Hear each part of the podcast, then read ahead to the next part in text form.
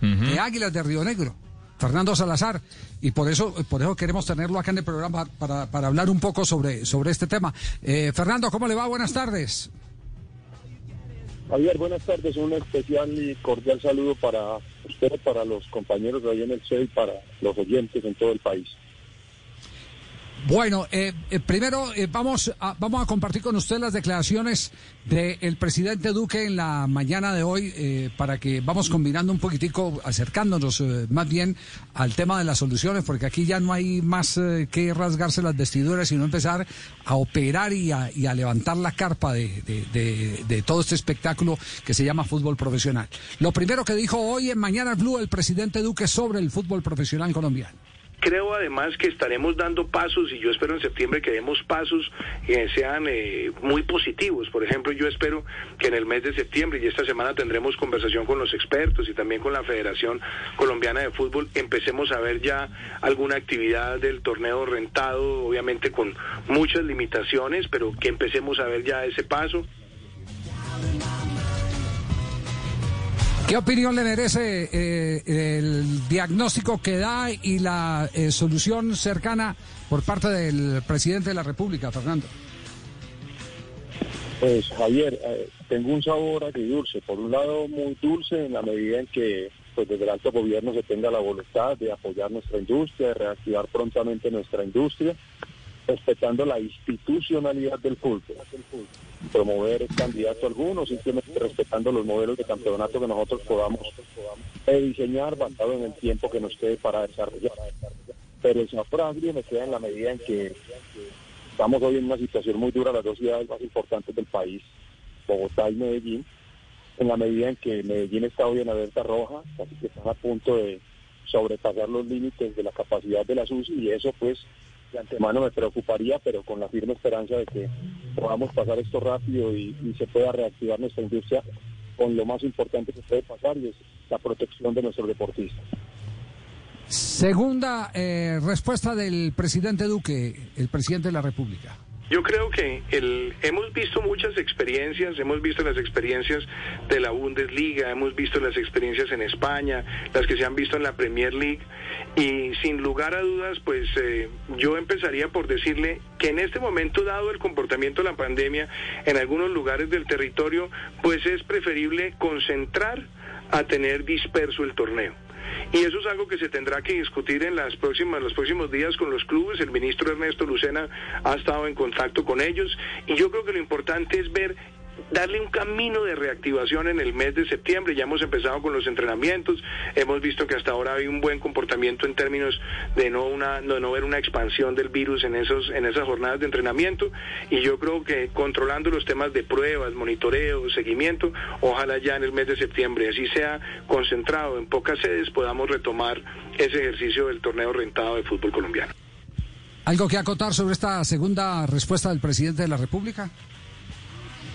No, muy importante lo que él refiere en cuanto a, que los índices eh, están en casi cero en todos los equipos, que no se incrementado después de iniciada la, pandemia, que nuestros deportistas han sido muy juiciosos, que los clubes hemos sido muy responsables con los protocolos y que seguramente, pues no sé con cuáles clubes hablaba el ministro Lucena, eh, viendo que debe hablar con el presidente de la Federación Colombiana de Fútbol, seguramente encontraremos una solución oportuna y un diseño de campeonato que nos permita desarrollarlo de la manera más eficiente y más proactiva para que rápidamente el pueblo colombiano disfrute de esta industria del fútbol. Tercera respuesta del presidente Duque.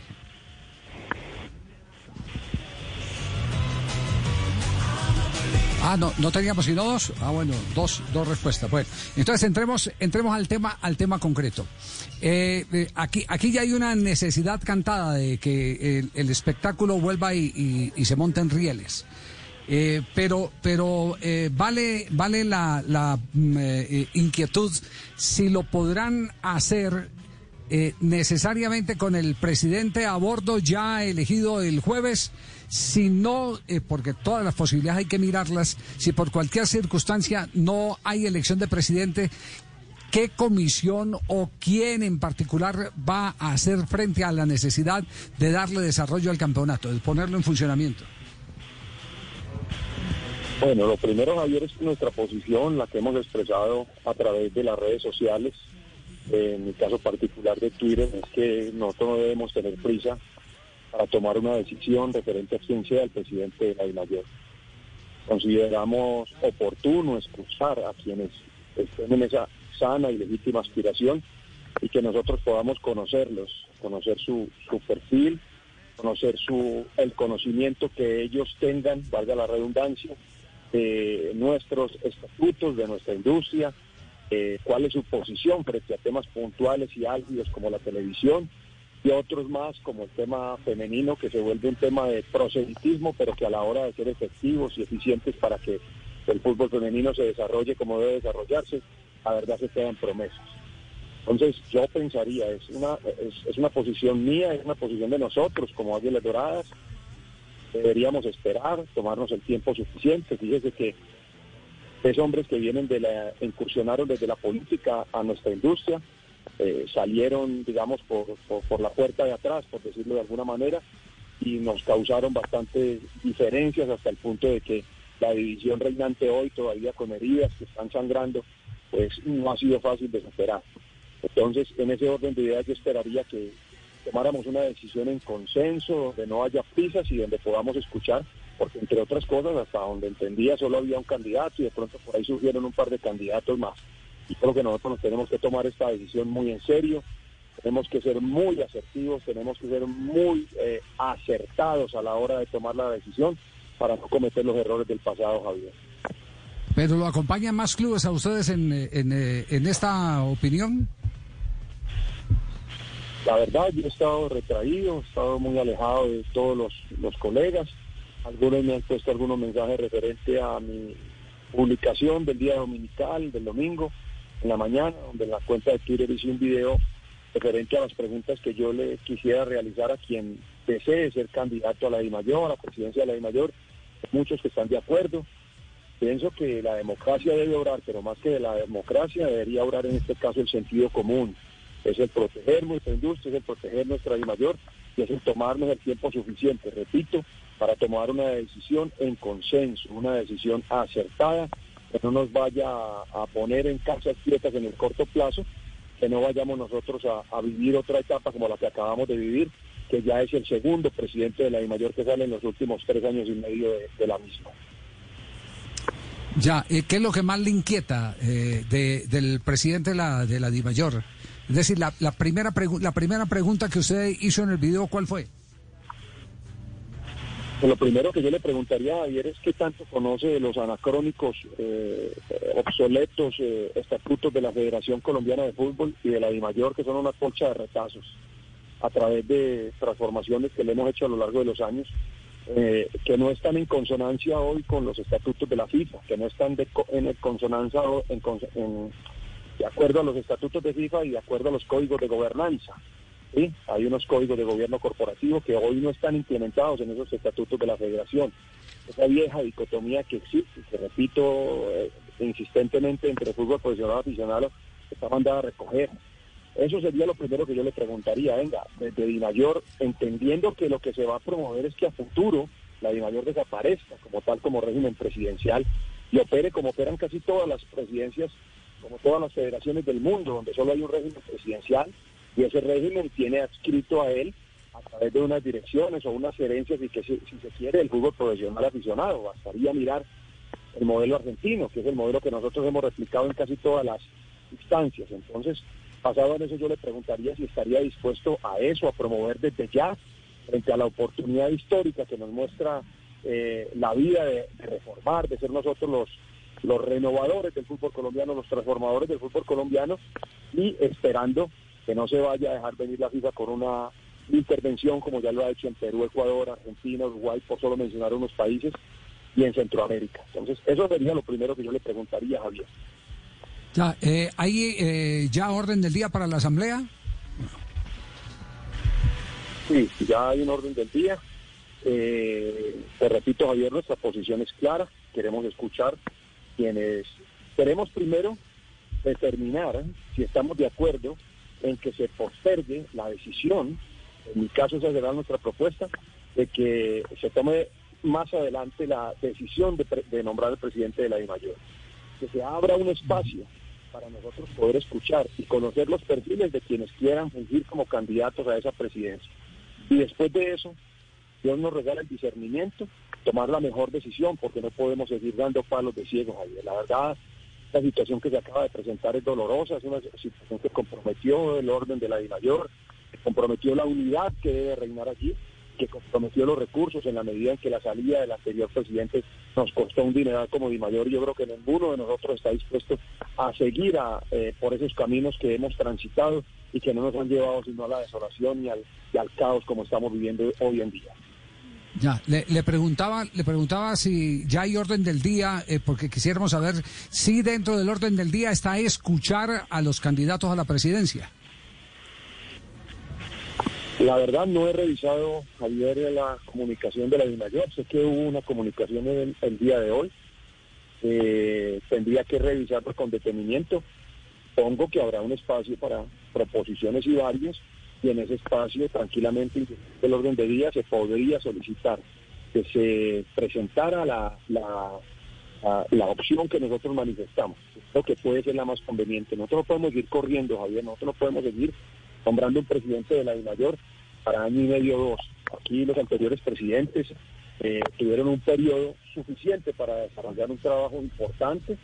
Bueno o malo, el tiempo lo juzgará, eh, pero creo que es lo que nos debe unir hoy. El consenso debe estar hoy en escuchar a quienes quieran ser candidatos a la presidencia de la DIMAYOR, ser nosotros bastante asertivos, nosotros tener la suficiente paciencia, el suficiente espacio para poder conocer estos candidatos y preguntarles otras cosas, además de lo que yo te refería ahora, Javier.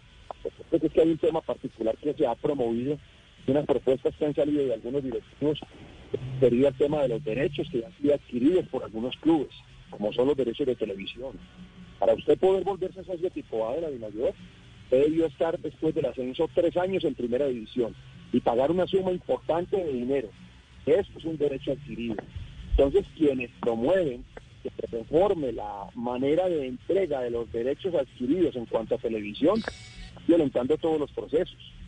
Más bien estaría de acuerdo en que esos dineros nuevos que podrían llegar, o no eso que nos vendieron de televisión internacional, que no había una, una farsa semejante a hace muchos años, lo que nos vendieron, pero que jamás se nos vuelva a dar. Pero ya que se dé, seguramente por mérito sí deberán llevar de esa porción internacional un porcentaje importante a aquellos equipos que manejan el rating. Eso es otro, otro tema distinto. Y después de eso le preguntaría también, ¿qué conoce del arbitraje? ¿Sabe cómo opera nuestra comisión arbitral? Usted sabe que si un árbitro quita un partido, se gana cerca de 1.700.000 pesos, pero que si quita mal, el primero que pone la queja es el señor Salazar y basado en eso deja de quitar seis fechas, que puede ser mes y medio. ¿Cuándo se profesionalizaría el arbitraje? ¿Cuándo entenderíamos que para nosotros exigir más, tener unos estándares nos permitan a nosotros tener un arbitraje que nos dé la tranquilidad de saber que no han sido oculados por la plata de los de los eh, apostadores ni nada por el estilo, nosotros le podamos entregar al árbitro un proyecto de vida, donde un árbitro diga, tengo un salario según un escalafón, basado en eso puedo tranquilamente estar 10 años en el arbitraje, 10, 12 años, no sé cuántos más pueda estar. Construyan ellos su proyecto de vida a través del arbitraje. No es lo que hoy tenemos, es la obsoleta figura de la comisión arbitral que está dentro de la misma Federación Colombiana de Fútbol y que hoy ni siquiera cuesta, cuenta con un exárbitro en su propia comisión como tal, en las comisiones técnicas sí, en la comisión arbitral, que es la cabeza, que es la que toma las decisiones y que debería haber alguien aquí que oriente los procesos, no lo ha habido y no lo va a haber bajo la estructura actual. ¿Qué tiene propuesta para el fútbol femenino? Porque es que es muy fácil hacer proselitismo con base en el fútbol femenino. Propuesta real hay hoy para que los 36 pudiéramos tener un equipo profesional o semiprofesional, que creo que es el paso a dar. Empezamos mal, Javier. El fútbol femenino lo empezamos mal. Hoy es el, momento de retomar ese camino. Puede ser con una liga semiprofesional en la que podamos estar, ojalá, los 36 equipos unidos pues como en nuestro no han participado, con ser que la presidenta ha sido la presidenta de la Liga Femenina por una sencilla razón, porque no hay recursos y nosotros no podemos faltar a una responsabilidad empresarial que tenemos con nuestros colaboradores.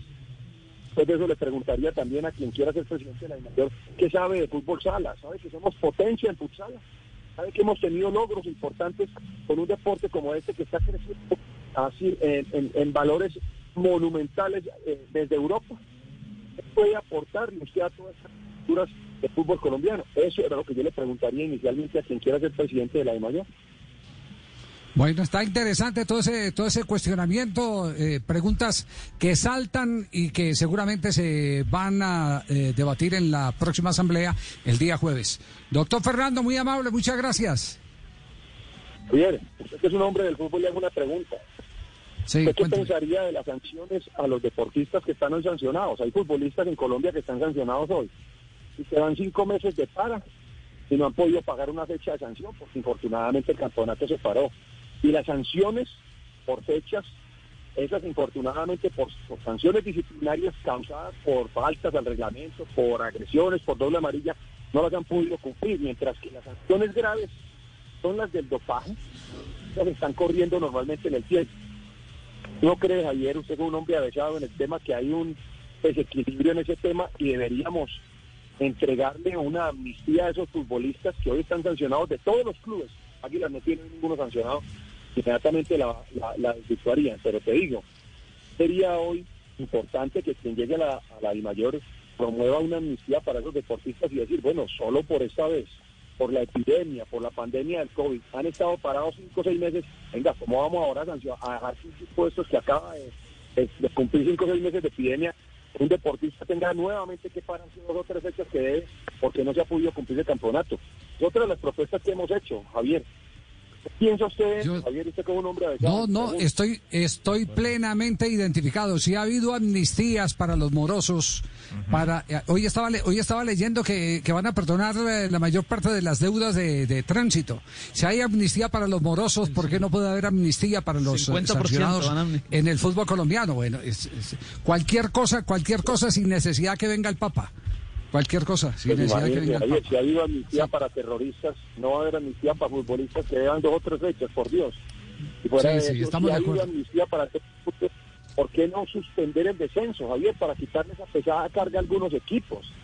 Yo lo he dicho hasta el cansancio. La I Mayor hoy es un barco que está a la deriva, que tiene el agua al tope.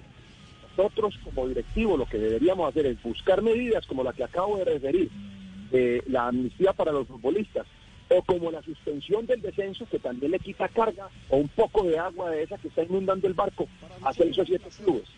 Esas son medidas que llevarían un solo propósito, es un propósito superior, es apoyar la industria, es ayudar la industria. Y desde nosotros, desde Águilas Doradas, todo lo que hemos querido promover es ese tipo de medidas, Javier, que creo que son de, sentido común. Eso no se necesita genio para promoverlas, simplemente es un poquito de sentido común. Bueno, pues eh, el, propósito de esta charla fue justamente llegar al directivo al, al que más se ha ocupado del tema soluciones, porque todo el mundo está en el tema críticas, pero muy pocos en el tema soluciones. Eh, y, por esa razón eh, le pedimos al equipo de producción que lo localizara en el día de hoy para conversar un poquitico de todo esto, porque será parte del tema que estaremos debatiendo en el transcurso del programa. Un abrazo, Fernando, muy gentil por acompañarnos. Otro para usted, Javier, y para sus colaboradores y oyentes.